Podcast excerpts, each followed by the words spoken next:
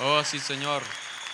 Recibe la gloria, recibe el honor, recibe la suprema alabanza de tu pueblo. Gracias, Señor. Pueden tomar su lugar, hermanos, por favor. Eh, buenas noches, hermanos. Qué bendición una vez más poder estar juntos en armonía, como dice el Salmo 133, ¿verdad?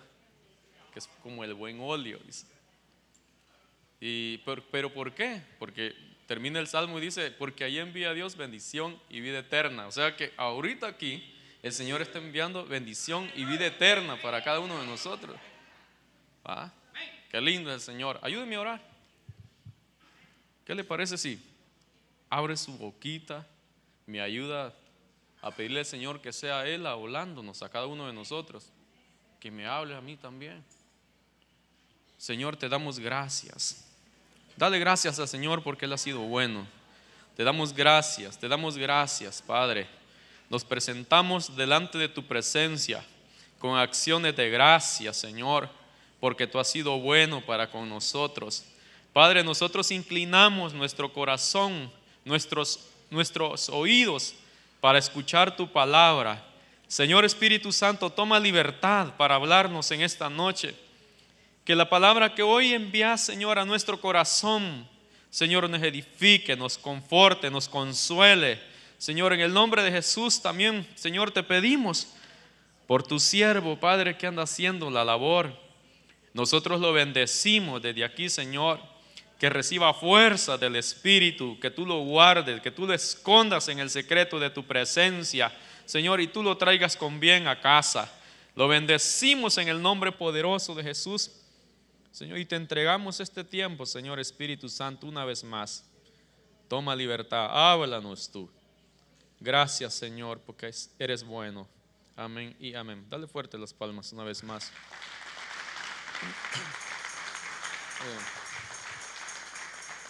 Hermanos, una de las cosas que me, me tiene eh, preocupado eh, como hijo del Señor, como oveja de Él, es su venida. Porque el que no, no, se preocupa o no desea o no anhela su venida, eh, perdón con todo respeto, se está eh, perdiendo de esa mega promesa que, que el Señor tiene para con, la iglesia, con Amada, con esa que ha escogido Él para casarse.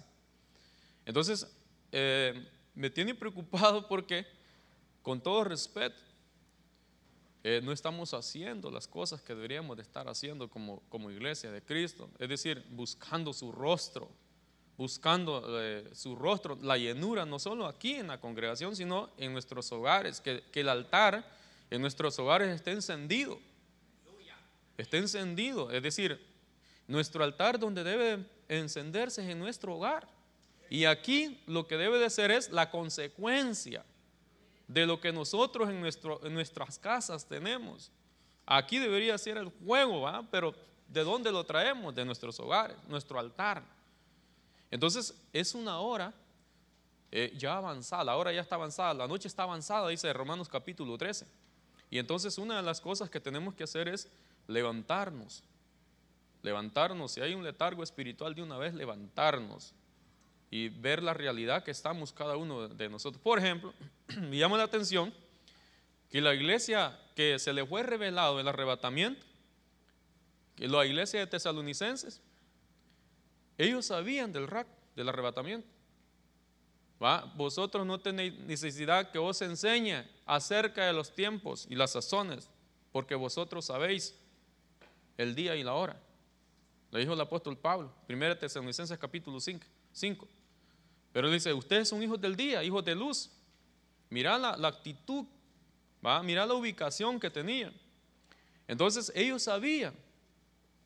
Y a veces me molesta con ellos porque por causa de ellos nosotros no lo sabemos ahorita. Entonces el punto es que tenemos que tener una actitud de espera con el Señor. Porque, por ejemplo, una actitud de permanencia es que le dice, 1 Tesalonicenses capítulo 4, em, versículo 17, dice, y luego nosotros los que estemos vivos y permanezcamos. Mira la actitud que debemos de tener de permanencia.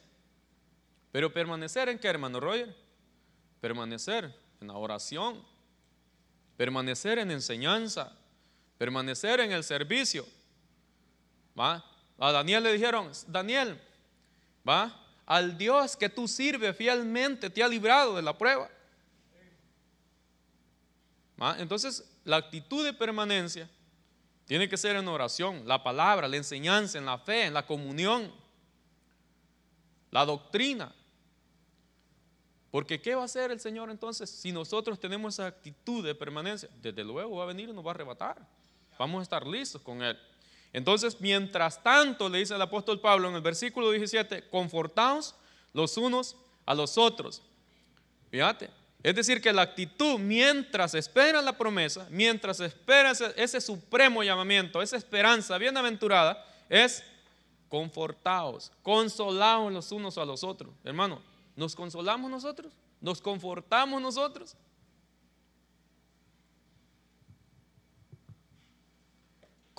Nos confortamos, confortamos a aquel que no se está congregando, que, no lo, que lo hace a medias. Le decimos, Señor, eh, eh, hermano, echémosle ganas, el Señor viene pronto, vámonos, va adelante. ¿Lo consolamos? Si el Señor está a las puertas, más bien ya no son minutos los que están contando, sino segundos. Consolados los unos a los otros mientras Él viene. Consolados es que, ¿sabes qué? No pierda la esperanza que el que dijo que viene vendrá. Él no tardará, sino que Él es paciente, dice la Escritura. Confortados los unos a los otros. Fíjate, Simeón, aquel hombre que aparece, hombre piadoso, hombre justo de Lucas capítulo 2, se le había prometido que no iba a haber muerte sin ver la consolación de Israel, sin ver al Señor Jesucristo. Y se duró un tiempo, hermano. Mientras ese hombre esperaba la promesa, ¿qué hacía? en comunión con el Espíritu Santo, relación con el Espíritu Santo y de repente dice que el Espíritu Santo le habló. ¿Ah? Que fuera al templo, porque sus ojos iban a ver la promesa que se le había dado. Pero mientras tanto, ¿qué estaba haciendo el hombre? Esperando la promesa, en comunión con el Espíritu Santo, en relación con el Espíritu Santo. Dios nos ha prometido grandes cosas. Pero si no estamos velando, puede ser que se tarde más. No sé qué Dios te ha prometido a ti, hermano, pero nuestra, nuestra actitud debe ser una actitud de vela, una actitud de gregoreo. Entonces, yo esta noche le he puesto al tema la actitud de los que lo esperan la actitud de los que lo esperan.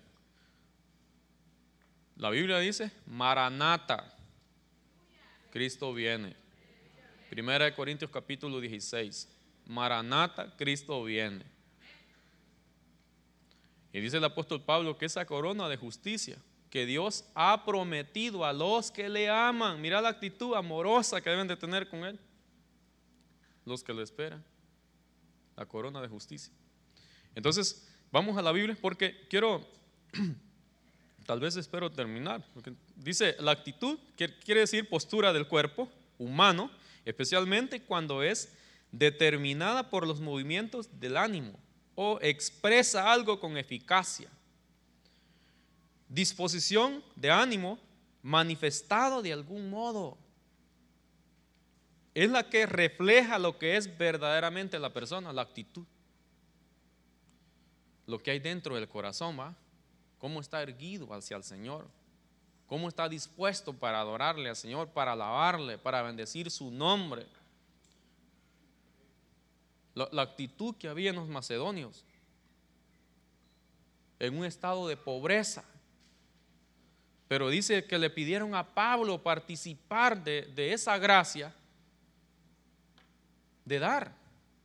¿Y, qué, te puedes, qué puedes imaginarte que estar en, algo, en una escasez como ellos estaban? Y dice que abundaron en gracia.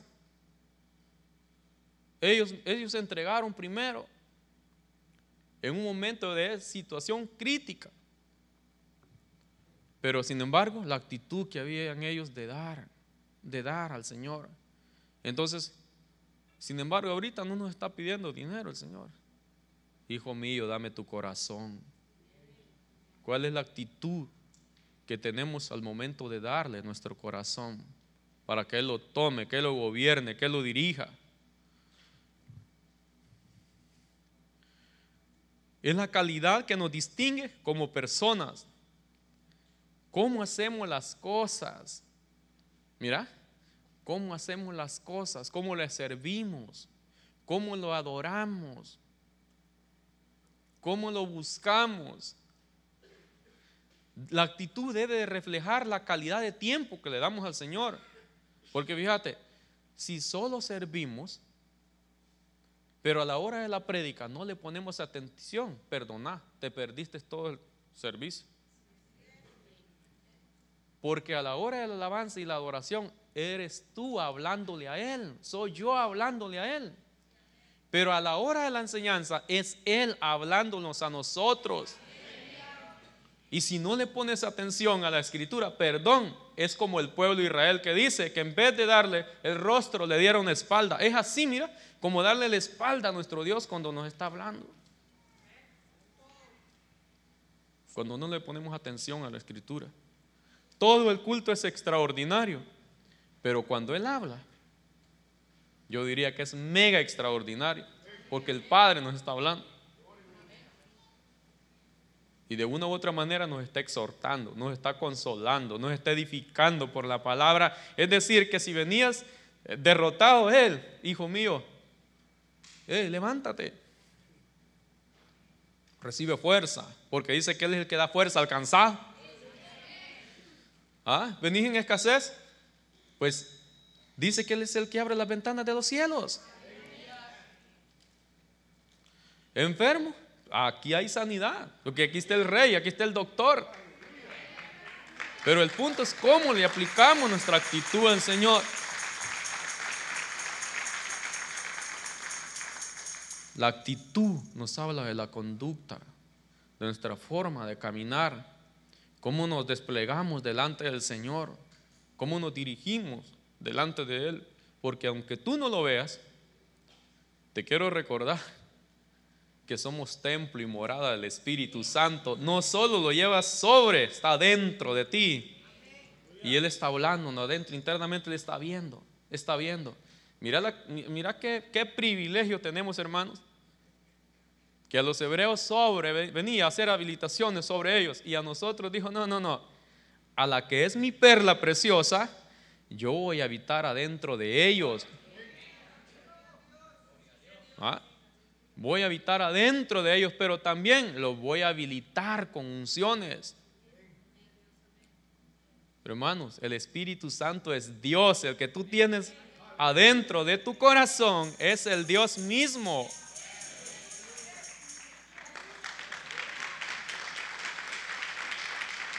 Bendecimos, Señor. Ahora, imagínate, por ejemplo, Miqueas 7:7. Era un pueblo que obviamente se había conducido rebelde delante del Señor. Pero mira lo que dice el profeta. Pero en cuanto a mí, por Jehová me mantendré vigilante. ¿Y qué más dice? Ciertamente mostraré una actitud de espera por el Dios de mi salvación. Dijo el profeta, como casi repite lo que dijo Josué, yo y mi casa serviremos a Jehová. Dijo, no sé ustedes, pero yo me mantendré en una actitud de espera. Y esperar quiere decir que tenemos que depositar nuestra confianza plenamente en Él, no a medias. La confianza nos habla de credibilidad, nos habla de fe. Quiere decir que para esperar al Señor se requiere la fe, la fe, la fe. Y si hay poca fe, pues hay que decirle al Señor que nos haga abundar en la fe. Porque de hecho, yo te puedo decir, yo no tengo abundante fe, pero yo le digo al Señor, ¿sabes qué? Hazme abundar en fe. Para esperarte. Si no, perdón hermano, porque una de las cosas que dice la Biblia que no va a haber cuando Él venga es fe. O sea que la fe es tan importantísimo para esperarlo a Él. Porque la fe, tiene ojos, mira las cosas que no son como si fueran. Entonces, ciertamente mostraré una actitud de espera por el Dios de mi salvación. Mi Dios me, me oirá. Él me escuchará. ¿Estaba en problemas? No, mi actitud es de espera. Él oirá mi clamor, Él oirá mi oración, Él oirá mi súplica. Él es más, desde su santo templo me oirá, me socorrerá. Ahora, hermano, pero la actitud solo debo ponerla cuando no tengo problemas, cuando no tengo pruebas, no, en todo tiempo, en todo momento. Porque, por ejemplo, Job, mira la actitud que tenía este hombre en la prueba. Dice la Biblia que el Job no negó las palabras del santo.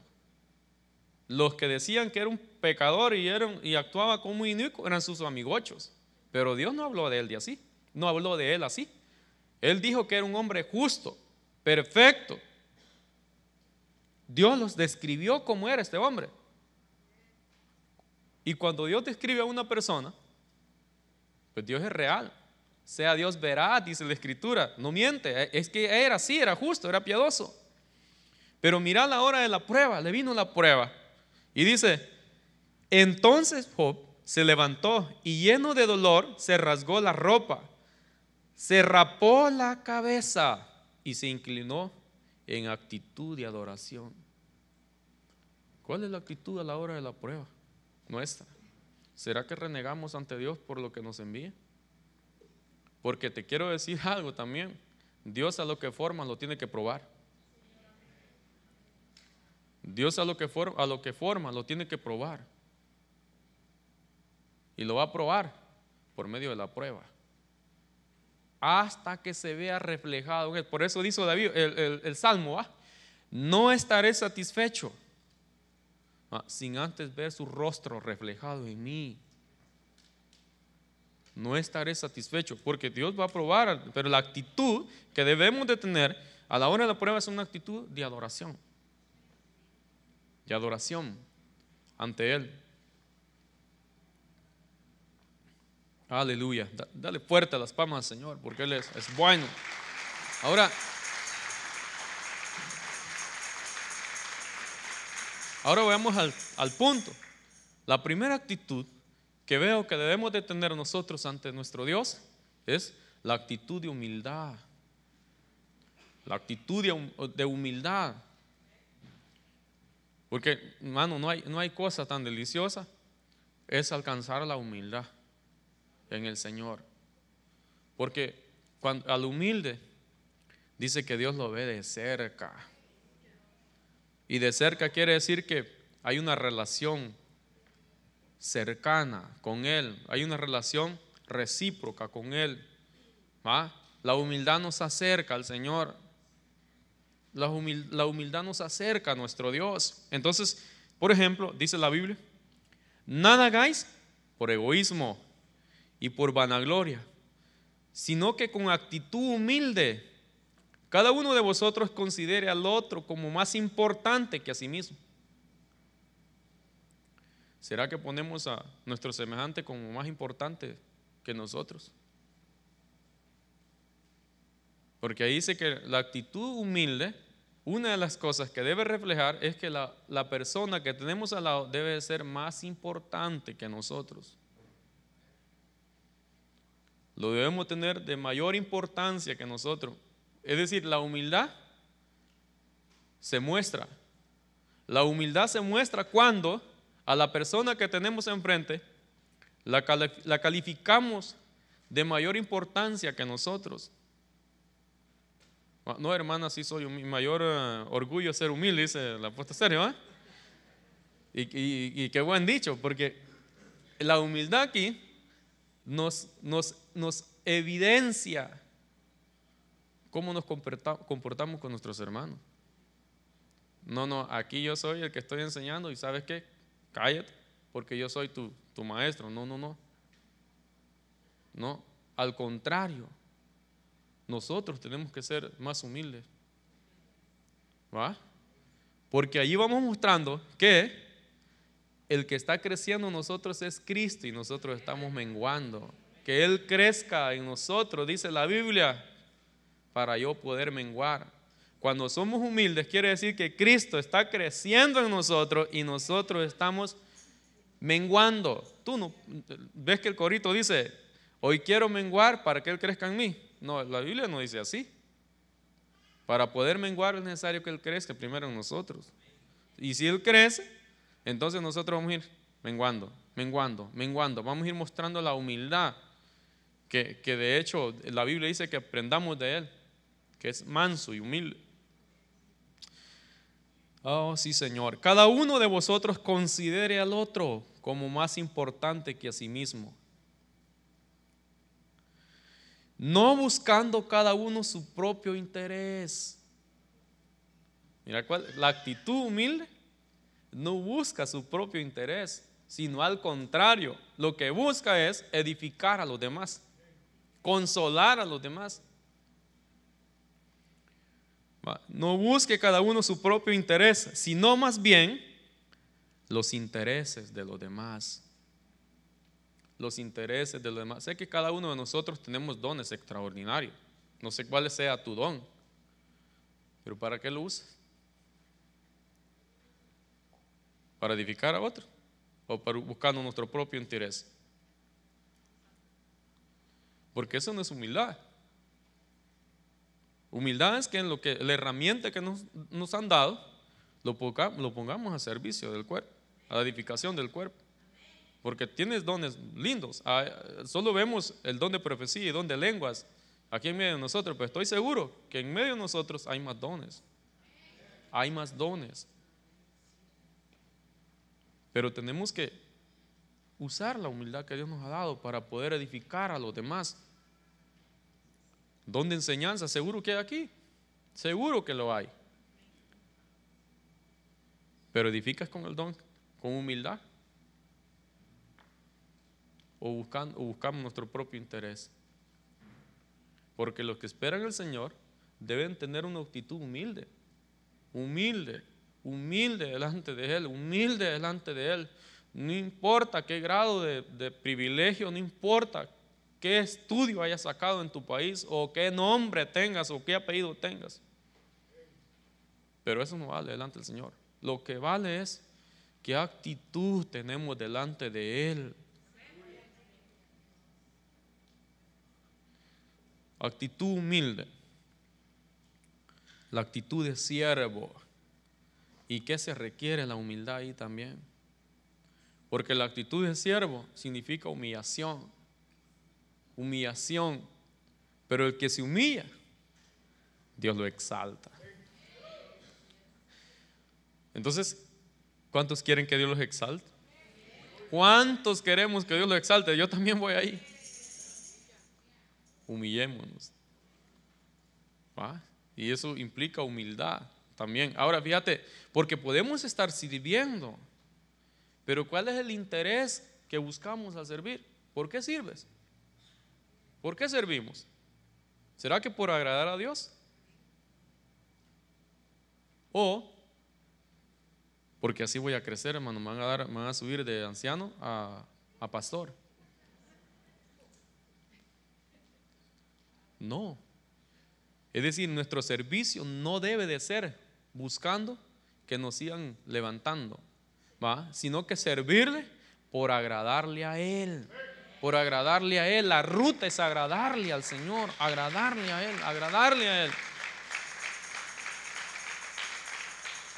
Porque si le llegamos a agradar a Dios, oh hermano, yo quiero agradarle a Dios porque cuando se abre la boca de alguien que agrada a Dios, la respuesta es pronta. Y si, así no fuese, sigamos, sigámosle agradando a Él. Sigámosle agradando al Dios que nos compró con su sangre. Entonces, la actitud de siervo dice, haya pues en vosotros esta actitud que hubo también en Cristo Jesús. Él, Cristo era, era, Jesús era Dios, sí o no? Él era Dios y todo hombre. Pero en la faceta de siervo, él se despojó de sí mismo. Él se vació de sí mismo. Pero mira lo que dice, el cual, aunque existía en forma de Dios, no consideró el ser también igual a Dios como algo que aferrarse. Sino que dice, sino que se despojó a sí mismo, tomando forma de ser. Mira una faceta que se despoja como siervo.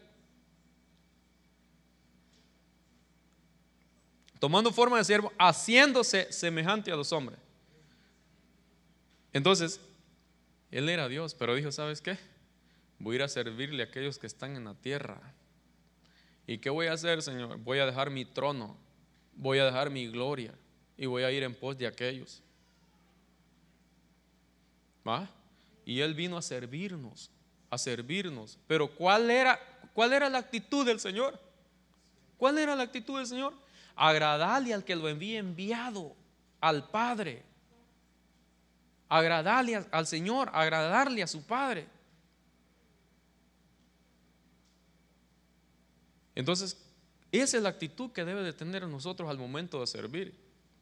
Porque una de las actitudes que debemos demostrar cuando estamos sirviendo, sirviendo es con alegría y gozo de corazón.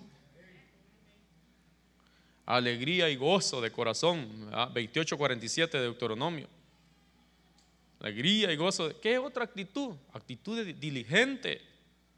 La diligencia. Disciplinados en el servicio. Esa es una actitud que debemos de tener en el servicio. Porque se puede servir al Señor y no necesariamente agradándole a Él. No necesariamente agradándole al Señor.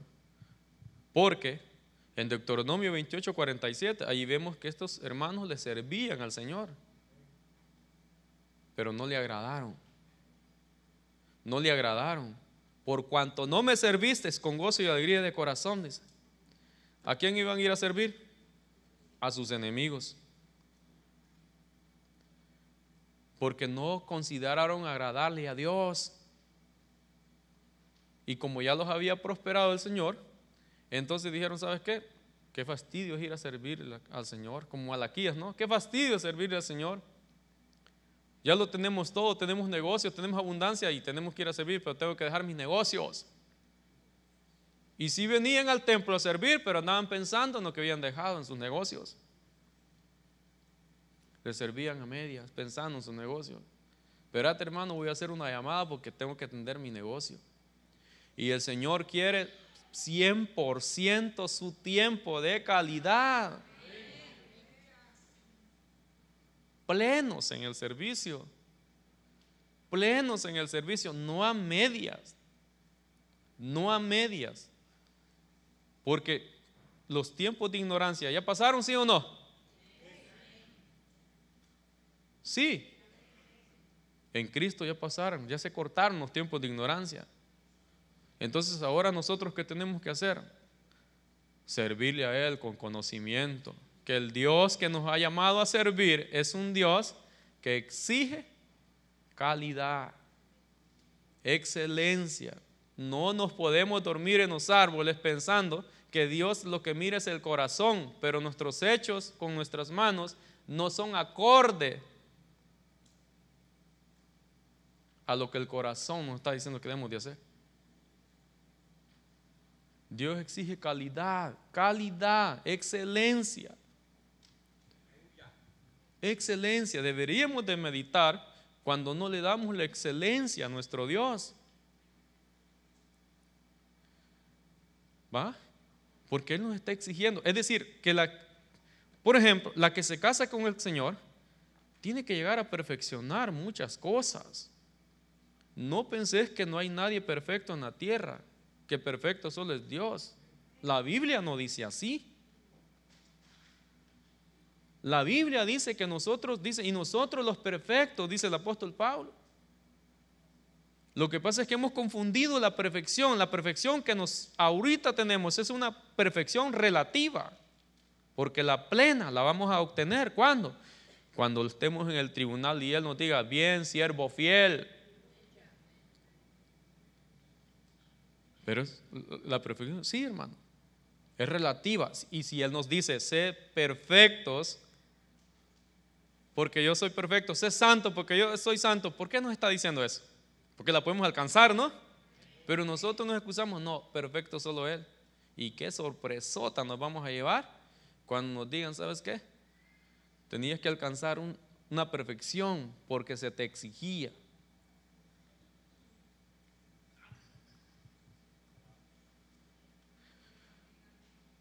Desde luego, la plena no la podemos alcanzar aquí, sino que eso va a ser en el tribunal cuando nos califique. Pero ahorita es relativa, relativa. Y eso es el máximo grado que podemos alcanzar como hombres, como humanos aquí en la tierra. Y, y eso se puede, hermano. Pregunto, si nos estamos renovando por la palabra, entonces, ¿qué es lo que va a ilustrar nuestra mente? Sanidad. Vida nueva, pensamientos nuevos. Oh, cuán grandes son tus pensamientos, oh Jehová, para mí. Cuán grande la suma de ellos, si los pudiera contar, son más que la arena de la mar.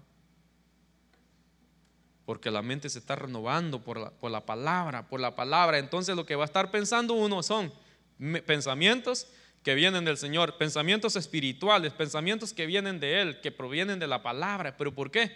Porque la mente se está ejercitando en ella. Entonces, la, agua eh, la palabra es agua purificadora que nos está limpiando, nos está limpiando la mente, nos está renovando la mente.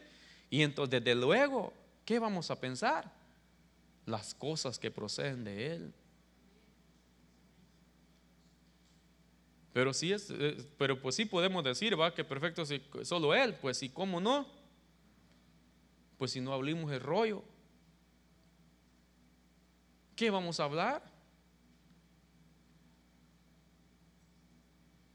Uno habla de lo que está lleno. Entonces, yo, quiero, levantar tu mano, hermano.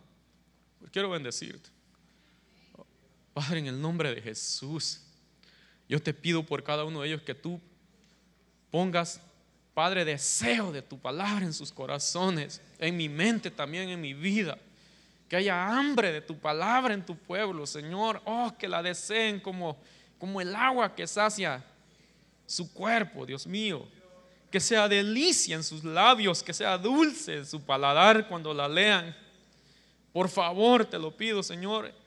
Y aún, Papito Santo, en mis labios, que yo la disfrute, tu palabra, cuando la lea. Llénanos de tu palabra, Señor.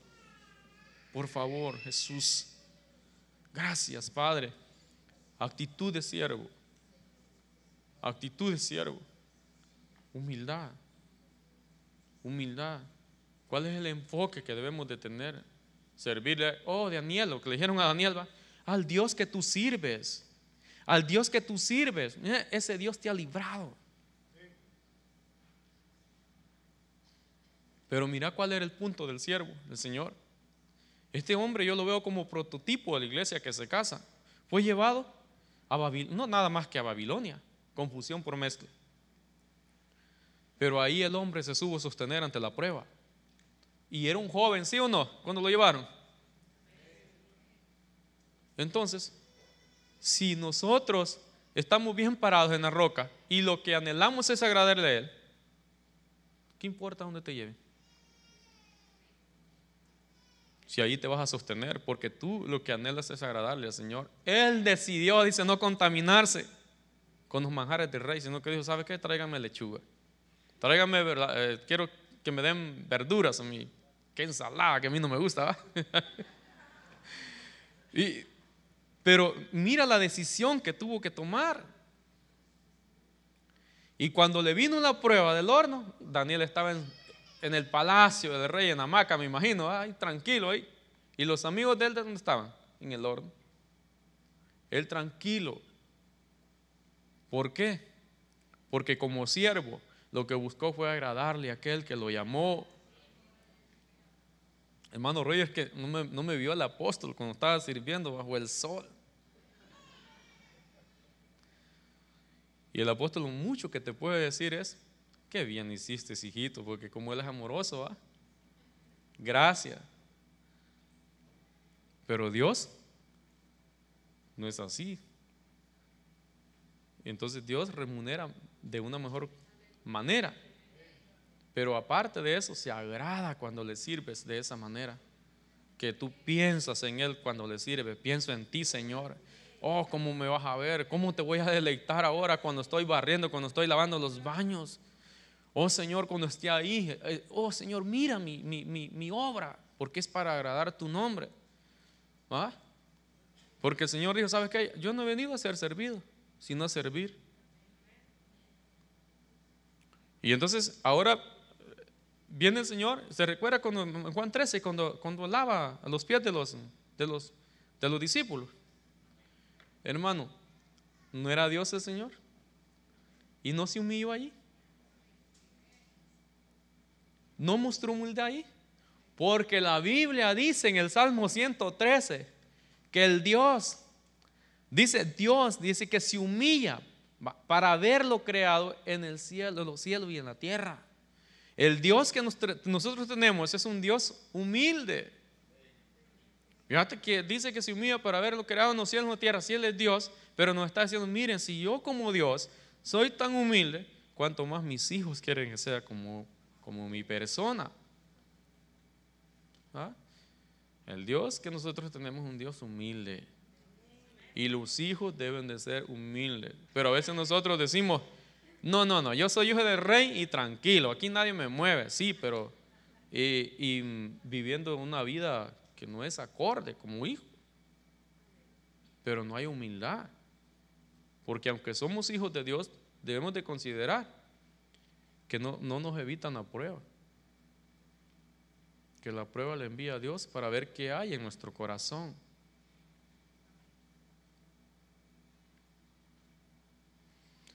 Actitud gozosa. 1 Tesalonicenses 5:16 dice, está siempre gozosos cuando tenéis en abundancia, cuando lo tenéis todo. Acá no dice así. Está siempre gozosos en todo tiempo, en enfermedad, en escasez y aún cuando hay delicias en nuestra casa, está siempre gozosos. ¿Por qué? Orad sin cesar. Mira, qué actitud. Siempre gozosos, orad sin cesar.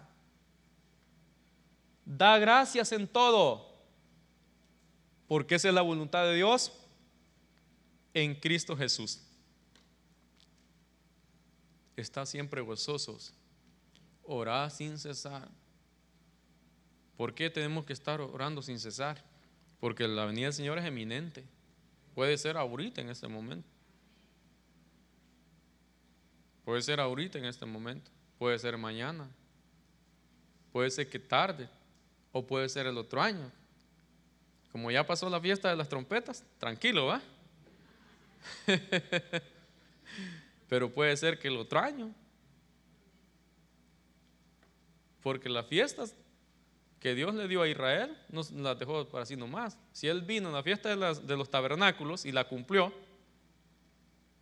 no va a cumplir la, venida de, secreta por la iglesia, las trompetas.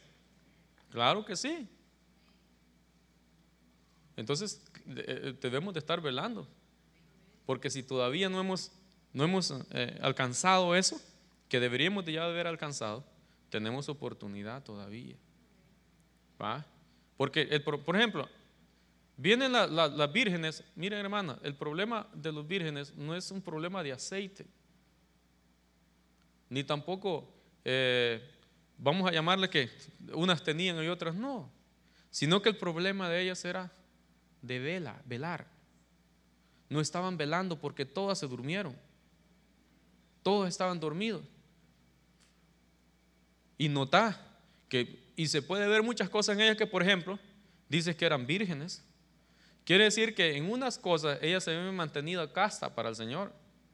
Porque Él no se va a... Vírgenes, ¿en qué sentido? Por ejemplo, cuando nosotros venimos a Cristo, Él nos hizo, somos vírgenes espiritualmente para con Él. Porque Él no se va a casar con alguien que no es fiel con Él. Entonces, ella estaba en esa, esa faceta, las había culminado. Se había mantenido casta, virgen, esperando a su amado. Pero quizá perdió su esperanza bienaventurada. Y entonces, dice Ezequiel, Ezequiel cuando habla acerca del valle de los huesos secos, dice que se habían secado sus huesos porque habían perdido la esperanza. Habían perdido la esperanza. Entonces esas vírgenes habían perdido quizás la esperanza bienaventurada para con su amado. Y no les, no les dio tiempo de despertarse. Estaban dormidas. Y ya venía el amado casado. No perdas la esperanza de que Cristo viene. No perdas la esperanza de que Cristo viene. Él viene porque viene. Si no falló a la primera cita que era dolorosa, cuánto más esta que es extraordinaria, que es una boda con su, con su prometida. Cristo viene, hermanos. Cristo viene, Cristo viene. Y debemos de estar conscientes. Debemos de estar conscientes de eso. Debemos de estar conscientes. Si no estás sirviendo, ponete a servir. Si no estás velando de una vez, despertémonos de, nuestro letargo de nuestra, y miremos la realidad que estamos teniendo delante del Señor y levantémonos. Alguien que está dormido no puede ver su condición. ¿A poco se le metieron a su casa los ladrones y todavía está dormido y sabe que le dejaron hasta la refri y la llevaron. Cuando uno está dormido, no puede percibir el problema, no puede percibir la situación que tiene. Está dormido. No sabe. Es más, te voy a contar una historia. A mi abuelo, dormido, cuando lo asaltaron, lo dejaron amarrado. ¿Mm? Y el viejito dormido en la hamaca. Fíjate. Pero eso es algo literal, algo, un ejemplo literal. Cuanto más en lo espiritual. Le está lloviendo truenos y centellas, rayos y centellas, y él tranquilo, no pasa nada. Pero el que está despierto, ¿Ah? Es porque hay sabiduría de Dios. ¿Ah? Discierne los tiempos. El sabio ve el mal y se aparta, dice la Biblia. Ah, tiene sabiduría, sabe que viene el Señor, viene, viene, el que le prometió que venía, viene. Pero dijo, ¿sabes qué? La Biblia dice, sé salvo, de esta generación perversa. Se aparta de esa, de esa generación. No, no, no, yo, yo no voy en pos de ellos. Yo, ellos que vayan por su corriente, pero yo nado en contra de la corriente, soy un cristiano salmón. Voy en contra de la corriente, me aparto de la corriente del mundo, eso no me contamina. Eh, ¿Qué me ofrece Babilonia? Libertinaje. No, la, libertad tiene freno, tiene ley. No voy en pos de ahí. No se aparta, se aparta uno. Porque eso es lo lindo del Señor. La palabra te va a ir ubicando cuál es el tiempo que vas a ir viviendo, qué tienes que hacer. La enseñanza nos va a ubicar cuáles son las cosas que tenemos que alcanzar nosotros para estar listos para con Él. Pregunto, ¿hay que alcanzar estaturas en el Señor para casarse? ¿Sí va? Hay que alcanzar estaturas en Él. Porque con una niña no se puede casar. Entonces tiene que ir eh, creciendo uno, creciendo uno, creciendo uno. Y, con todo respeto, nos hace falta mucho. Llevo 44 minutos, hermano. Entonces dice, está siempre gozosos, orá sin cesar, da gracias en todo, porque esta es la voluntad de Dios. Tesalonicense también dice que la voluntad de Dios es que nos santifiquemos. ¿Ya? La voluntad de Dios es que nos santifiquemos. Porque dice la Biblia, sin paz y sin santidad nadie verá al Señor. La paz para con nosotros, ¿va? Vivir en paz. Estar en paz los unos con nosotros. Y para esperar al Señor, santidad. Separación, santidad, sin paz y la santidad, sin las cuales, sin la cual dice, no dice sin las cuales, sin la cual, es decir, sin la santidad nadie verá al Señor.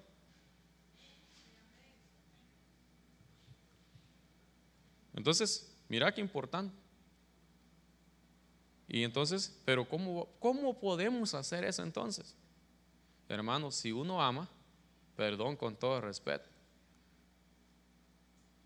hace lo que pueda por el que ama.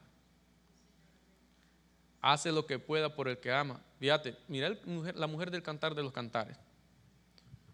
Esta mujer su amada, estaba bien dormidota. ¿Y qué pasó? Cuando vino su amada, no, no, le, no le abrió, se quedó ahí tranquila, ¿va? ¿Y, ¿Y qué pasó? Tuvo que ir en pos de él. No aguantó la gran pruebota que le pasó, no la golpearon los, los verdugos esos. Pero dijo, no, yo me amo mi amado, yo me dormí, pero tengo que levantarme de la realidad que estoy, pero tengo que ir en pos de Él. Ah, ¿dónde está mi amado?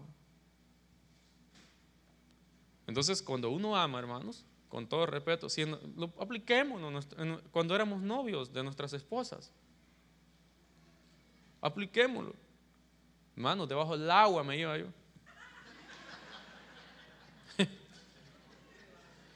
hermano Roger, pero en carro, no, hermano, yo no tenía carro, te lo digo con humildad.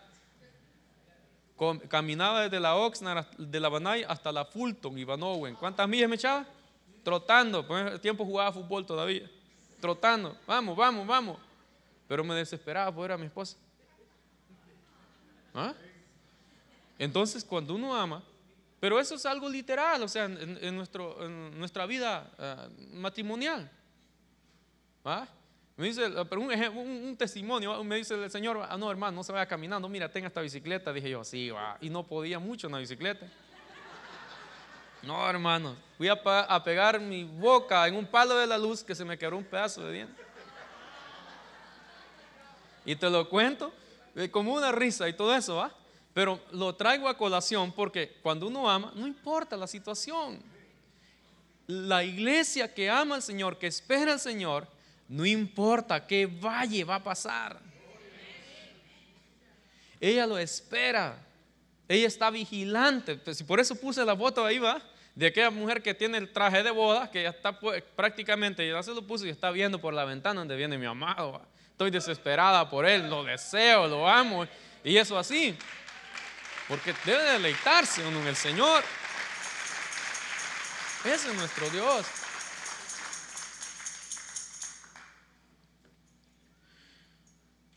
Es que Él es hermoso, pues. Él es hermoso. Y cuando te habla, te habla palabras de gracia, porque dice la Biblia que en sus labios, dice que la gracia se derramó sobre sus labios. Entonces cuando Él te habla, no te habla palabras, hey, qué fe estás, no, qué hermosa estás, qué bella estás, iglesia. Es la ver hermoseada ya, bella. ¿A poco no dijo en Romanos capítulo 8, pues? Que dice que ya hemos sido glorificados. ¿Lo ha leído usted? Ahora pregunto, ¿estamos glorificados ahorita? Pero Él ya te ve así.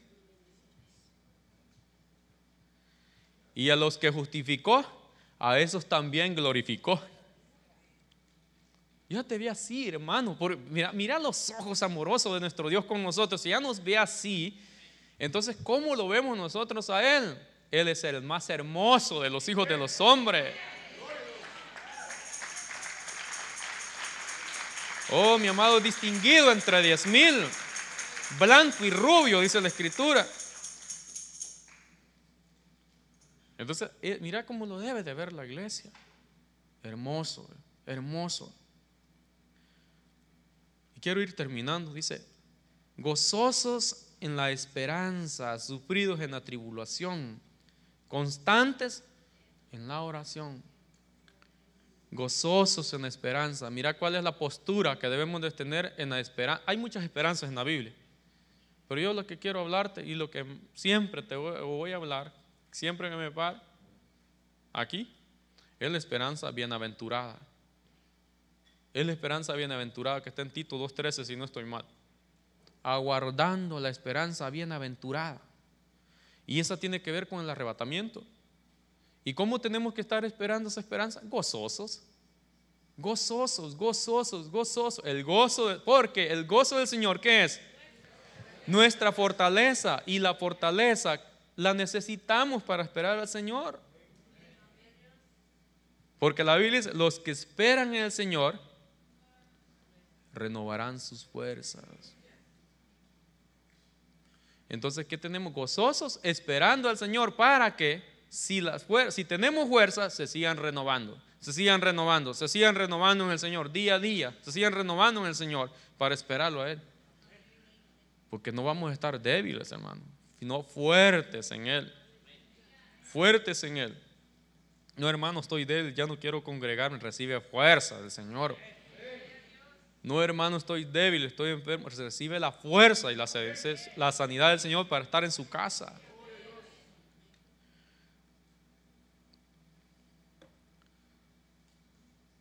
Ahora, mirad esta conducta, actitud digna del Evangelio, solamente comportados de una manera digna del Evangelio de Cristo, de modo que ya sea que vaya a veros, o que permanezca ausente, pueda oír que vosotros estáis firmes en un mismo espíritu, luchando unánimes por la fe del Evangelio.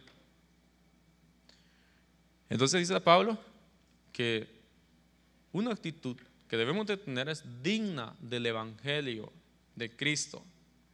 Porque el Evangelio no solo son buenas nuevas, el Evangelio es potencia de Dios. Es potencia de Dios. Entonces, pero también dice, de modo que vaya a veros. Es decir, que Pablo dijo, ¿sabes qué? No importa que yo esté ahí, pero la actitud que deben de tener es un comportamiento digno del que fueron llamados, del Evangelio, de la buena nueva, de la, buena nueva del Señor. ¿Y cómo tenemos que estar, Pablo? ¿Cuál es el sentir? ¿Cuál es la actitud que debemos de tener? En el mismo sentir, unánimes, en el mismo sentir. Es que, hermano, cuando estamos, cuando venimos a la iglesia, debe de ser una voz. A una voz todo. A una voz todo. ¿A quién? Al Señor. Dirigida a Él, a Él, a Él. A una voz todos. Si hay que orar, a una voz todo. Si Él está pidiendo por el templo, por el templo todo. Ahorita no es tiempo de, porque a veces oremos por tal cosa y unos orando por la, eh, enfermedad, otros por otra cosa, pero hay una descoordinación. Entonces, el mismo, estar en el mismo sentir ¿va? Unánimes quiere decir que a una voz todos tenemos que, ¿cómo se llama? Tenemos que, que ¿cómo, diría la palabra, hermanos? Perdón, ayúdeme. Complementarnos como miembros del cuerpo. Va a decir, Señor, manifiéstate, llénanos, Señor, llénanos, llénanos, llénanos, llénanos, pero a una voz todo, porque todos estamos necesitados de ello. Hermanos, perdón con todo respeto, necesitamos la llenura del Espíritu Santo, porque llenos, perdón, no estamos. Te digo por qué. Porque si estuviéramos llenos, ¿por qué no pasamos por alto la ofensa?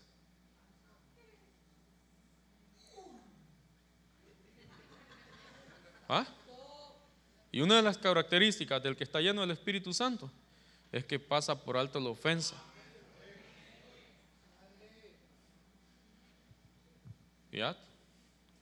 Yo todavía no llego a eso. Pero sé que si les sigo pidiendo, me pongo unánime con ustedes porque Él nos llena, Él me va a llenar y me va a hacer morir a todo aquel que, que le desagrada a Él. Y aparte voy a pasar por alto la ofensa, porque gloria del hombre, dice la Biblia. Entonces, unánimes en el mismo sentir, unánimes para adorar, para, escuchar su palabra. Todos unánimes, erguidos a escuchar la palabra. No, hermano, ahorita estoy en el Facebook. No. No, hermanos. Eso es irreverencia delante del Señor. Si lo haces, no lo hagas ya. Pero digo con, con amor con amor. Cuando vayas a la casa del Señor, ¿ah? ¿Te recuerdas lo que dice Eclesiastés? Alguien tiene ese verso que me, ese verso me, me baja de la nube que iban. Cuando vayas a la casa del Señor, dice, ah, dice así, no, no, no me recuerdo bien, pero parafraseado dice, cuando vayas a la casa del Señor, em, no te apresures a poner el pie. Algo así dice, sino más bien, uh, ¿puede escuchar hermano? Mire lo que dice. Guarda tus pasos cuando vas a la casa del Señor y acércate a escuchar en vez de ofrecer el sacrificio de los necios, porque estos no saben qué hacen en mal. No te desprisa en hablar, ni se apresure tu corazón a proferir palabra delante de Dios, porque Dios está en el cielo y tú en la tierra. Por tanto, sean pocas tus palabras. Oye bien, ¿cuál es el enfoque que debe tener? Escucharle a él mejor. A él, escuchar, escuchar, escuchar. Pero a veces estamos en otras cosas. Y Él quiere hablarnos, hermano. Él nos quiere hablar. Él le quería, por ejemplo, a la mujer del contar de los cantares, ábreme, amada mía, ábreme, amada mía. ¿Y qué era lo que le tenía que abrir ella? La puerta del corazón. Y aquí yo estoy a la puerta. ¿Ah? Apocalipsis 3:20. Y aquí yo estoy a la puerta tocando. Y abre mi amada mía. Porque ¿qué llevaba en su cabeza? Estoy empapada de rocío. ¿Qué? Mi cabeza. Pregunto, ¿no sería que le quería dar la revelación del arrebatamiento para ella? Y como estaba dormida, no escuchó, virgen dormida, ¿ah? no se percata de su situación. Ah, llevaba rocío el discurso de Dios. El discurso de Dios estaba dormida. Y entonces, como no le abrió, ¿le esperó? No, si el corazón, el, el hombre también tiene corazón. Oh, me despreció el mensaje. No me esperaba, me voy.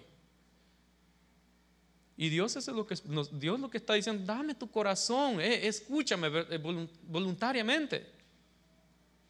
Él no dice, me robaste el corazón como la canción aquella. No, no, no, eso es, eso es, el que roba corazones es el enemigo. Dios pide el corazón voluntariamente, hijo mío, dame el corazón, dame el corazón, dame el corazón. Porque traigo un, un mensaje para ti. Rocío, el discurso de Dios, pero ella no le abrió. El tiempo de su visitación se perdió. Y eso fue lo que le pasó a los hebreos. No conocieron el tiempo de su visitación. Y lo tuvieron en la tierra. Dijeron, ¿sabes qué? Esta piedra desechada por los constructores. No la queremos más. La piedra del ángulo desechada por los constructores. No queremos más. Y entonces vino Dios y nos está diciendo, ah, pónganme atención. Porque Él, nos, quiere, nos, quiere llevar. Él quiere casarse contigo y conmigo. Y Él nos está preparando para esa boda. Y quiero cerrar con este verso, que es un montón de cosas que tenía, pero porque si nosotros seguimos velando, mira lo que dice aquí. Si puede pasar, por favor, hermano del piano, los hermanos que me ayudan, por favor. Está alerta, velad, porque no sabéis cuándo es el tiempo señalado. Es como un hombre que se fue de viaje y al salir de su casa dejó a sus siervos encargados, es decir, les delegó una tarea. Siervo, siervo es todo aquel que sirve le delegó una tarea a los siervos. mira, que mira la responsabilidad del servidor. Es lindo servirle al Señor. Es precioso servirle al Señor. Pero si no estás velando, quiero que sepas que te van a pedir cuentas. Que nos van a pedir cuentas. Y si no estamos velando, pues dura cosa va a ser. Entonces dice, asignándoles a cada uno su tarea y ordenó al portero también que estuviera alerta. Mirad otra vez que dice aquí en el 35. Otra vez vuelve a recalcar al Señor. Por tanto, velad, porque no sabéis cuándo viene el Señor de la casa, al atardecer o a la medianoche, o al canto del gallo, o al amanecer. No se sabe a qué hora. No se sabe a qué hora. Pero la Biblia dice, no haré nada sin revelarse, revelarse a los siervos, mis profetas. No haré nada sin revelárselo a mi amigo Abraham. A Abraham le revelaron la destrucción de Sodoma y Gomorra. Eliseo sabía que a su amo lo iban a arrebatar. Noé supo siete días antes cuando venía el diluvio. Lo que no sé, porque ahí dice, no sabes, pero no está diciendo, no sabrás. No, la diferencia. Él no está diciendo que no sabrá. Ahí dice, ahorita no sabes. No dice, no sabrás. Porque si velamos, sabremos. Porque mira lo que dice Apocalipsis Apocalipsis 3.3. Em, Acuérdate pues de lo que has recibido. Mira, ¿qué, ¿qué hemos recibido nosotros? Muchas promesas. Que el Señor viene pronto. Y entonces dice, has recibido y oído, guárdalo y arrepiéntete. ¿Ah? Todavía si estamos, hay cosas que estamos haciendo, hey, démonos media vuelta. Todavía podemos volver al camino, a la senda antigua. Todavía podemos enmendar nuestros errores. Aleluya. Por tanto, si no velas, vendé como ladrón y no sabrás a qué hora vendré sobre ti. Ahora, como diría mi abuela, dale vuelta a la tortilla. Y si velamos, porque ahí no dice que no sabremos. No sabemos en ese momento, no saben, pero no dice que no sabrán. Si velamos, se nos será revelado. Oh, hermano, ponte de pie, ponte de pie, ponte de pie y dale fuerte las palmas al Señor.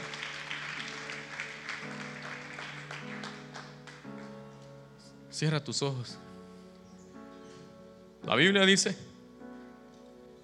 en el Salmo 25, 14, los secretos de Jehová son para los que le temen. Este secreto son para los que le temen.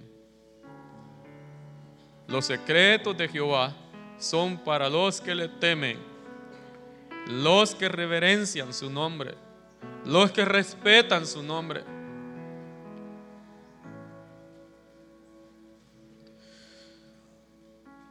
Padre, te damos gracias. Padre, te bendecimos. Te damos a ti la gloria, Señor. No a nosotros, sino a tu nombre, porque tú has sido bueno para con nosotros. Señor, tú nos compraste con precio de sangre y sangre preciosa. Señor, aquí estamos delante de ti y nos ponemos a cuentas contigo. Porque de muchas maneras te fallamos.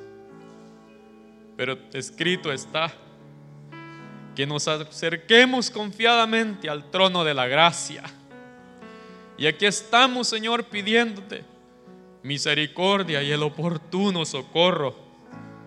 Señor, te entregamos nuestras cargas para que seas tú, Señor bendito, haciendo la obra en nosotros.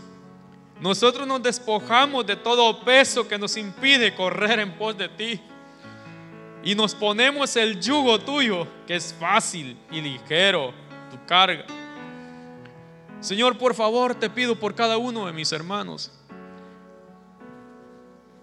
que tú les des la fuerza de tu espíritu.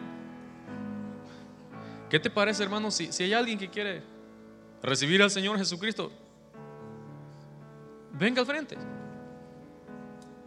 La gracia que está enfrente, aquí está Señor adelante. La gracia que está enfrente. Jesús está aquí. Y tú tienes dos decisiones, hermano. O recibir la gracia o rechazarla. Pero escrito está, de tal manera amó Dios al mundo que dio a su Hijo unigénito.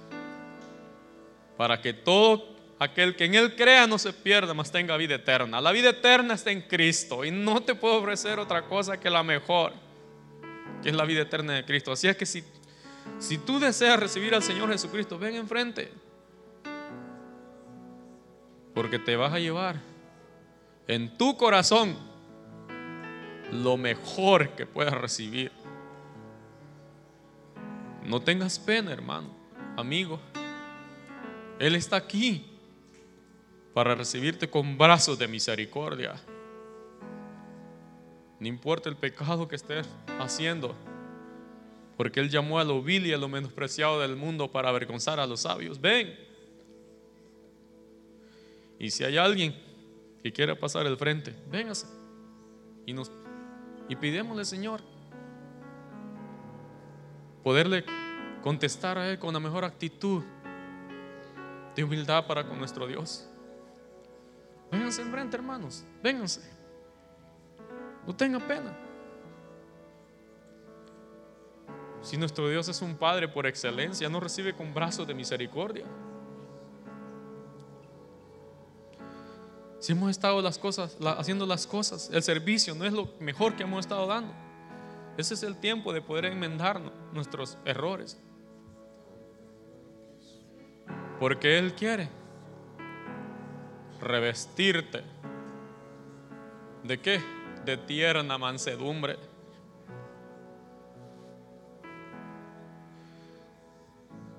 ¿Habrá alguien que quiera pasar más? Vénganse, vamos a orar. Vamos a orar juntos, vamos a pedirle unánime, dijo ahí. En el mismo sentir, unánimes. Pongámonos de acuerdo. Venía a mí, dijo, dice Isaías 1.18, y estemos a cuenta. Ven, ven, venga, razonemos, dijo el Señor. Vengan, los hebreos, hebreos, vengan, vengan, razonemos, estemos a cuenta.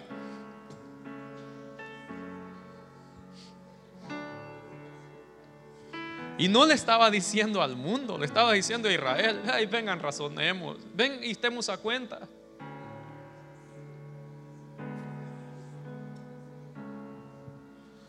no estaba haciendo la invitación al, mundo, le estaba diciendo a la Odisea, hey, hey, yo aquí estoy a la puerta.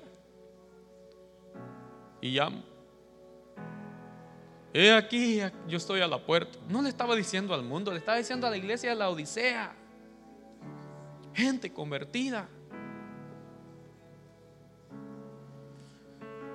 He aquí, Él está a la puerta.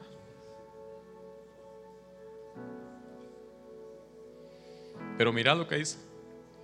Yo entraré a Él y cenaré con Él. Oh, qué banquete que prepara el Señor.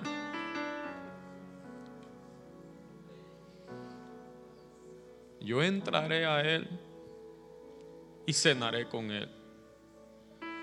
Padre, nosotros te damos gracias. Señor, yo te pido por, por cada uno de los que están aquí enfrente y a unos que están en su silla. Señor Espíritu Santo, ten misericordia de nosotros.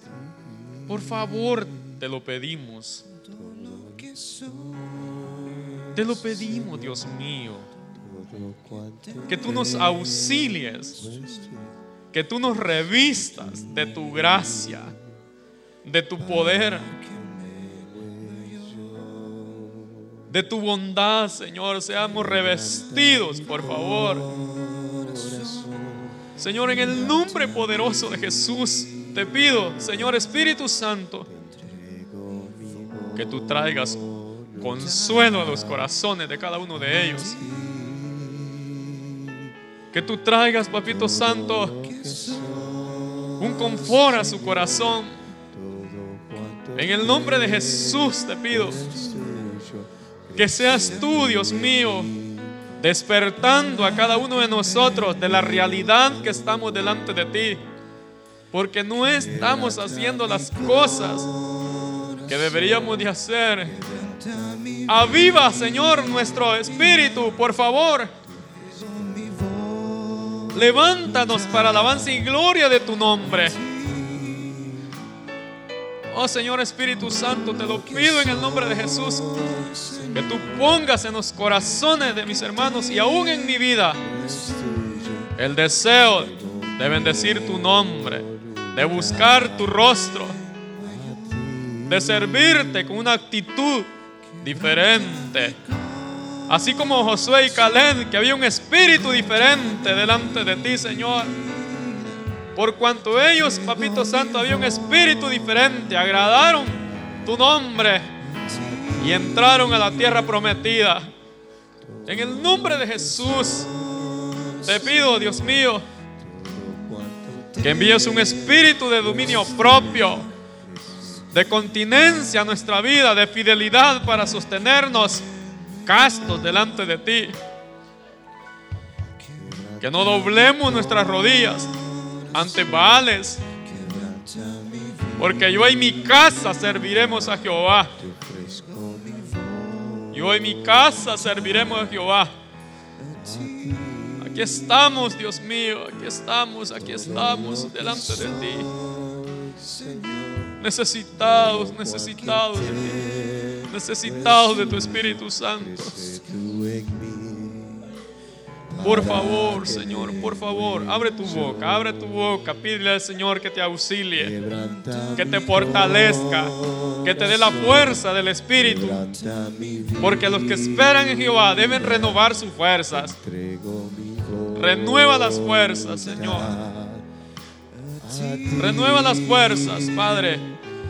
Que ninguno de ellos se debilite ante la circunstancia sino que la fuerza del Espíritu nos levante.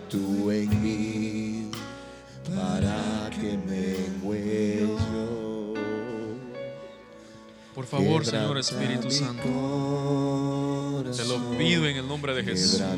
En el nombre de Jesús. Oh, sí, Señor. Te entregamos nuestra voluntad a ti, Señor. La rendimos a ti. La rendimos a ti. Porque somos siervos tuyos.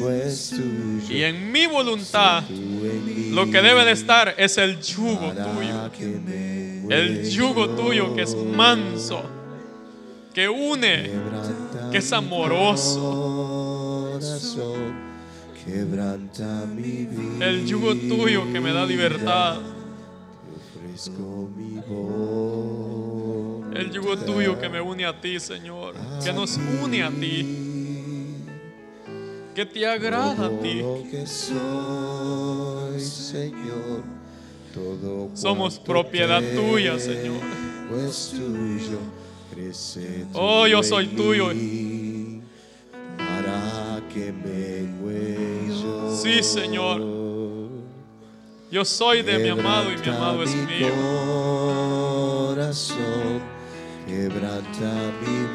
Oh, atráenos en pos de ti. Atráenos en pos de ti. Y corramos juntos, amado. Por favor, por favor, por favor, por favor, te lo pedimos. Por favor, Señor aún sensibiliza nuestro corazón ante tu presencia. Sensibiliza nuestro corazón ante la majestuosidad de tu nombre. Ante la grandeza tuya. Que seamos sensibles ante la presencia tuya todo lo que soy, porque tú estás en medio de nosotros. Todo lo que tengo es tuyo. Oh, sí, Señor. Sí, Señor. Sí, Señor.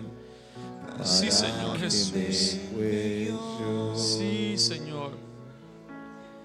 Levanta tu mano, hermano. Levanta tu mano. Señor, habilítalos. Habilítanos con la gracia que procede de ti. Con el poder de tu Espíritu Santo. Con la fuerza de tu Espíritu Santo. Por amor a tu nombre, Señor, por favor. Te lo pido en el nombre de Jesús que tú sacies todo su ser de tu Santo Espíritu, de tu Espíritu Santo. Envía, Señor, desde lo alto tu rescate, tu porción a su vida en el nombre de Jesús.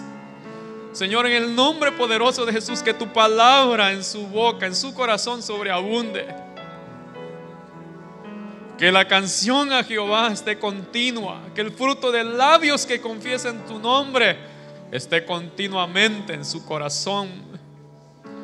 Que haya cántico nuevo delante de ti, que sea perenne delante de tu presencia. Porque no hay otro como tú, Señor. No hay otro como mi Dios. Mi Dios es el Dios todopoderoso, no hay otro como Él. Y te pedimos, Señor, que tú lo hagas, por favor. Que tú les equipes. Que tú vuelvas, Señor Espíritu Santo, a ayudarnos a encender. Padre, porque somos nosotros los que tenemos que desechar todo lo malo.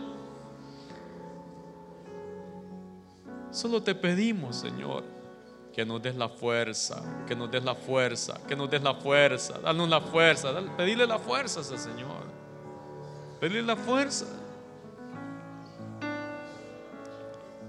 Sí, Señor, fuerza para esperarte, fuerza para esperarte, fuerza para esperarte. Toda debilidad se vaya lejos de nosotros y venga la fuerza de tu Espíritu Santo.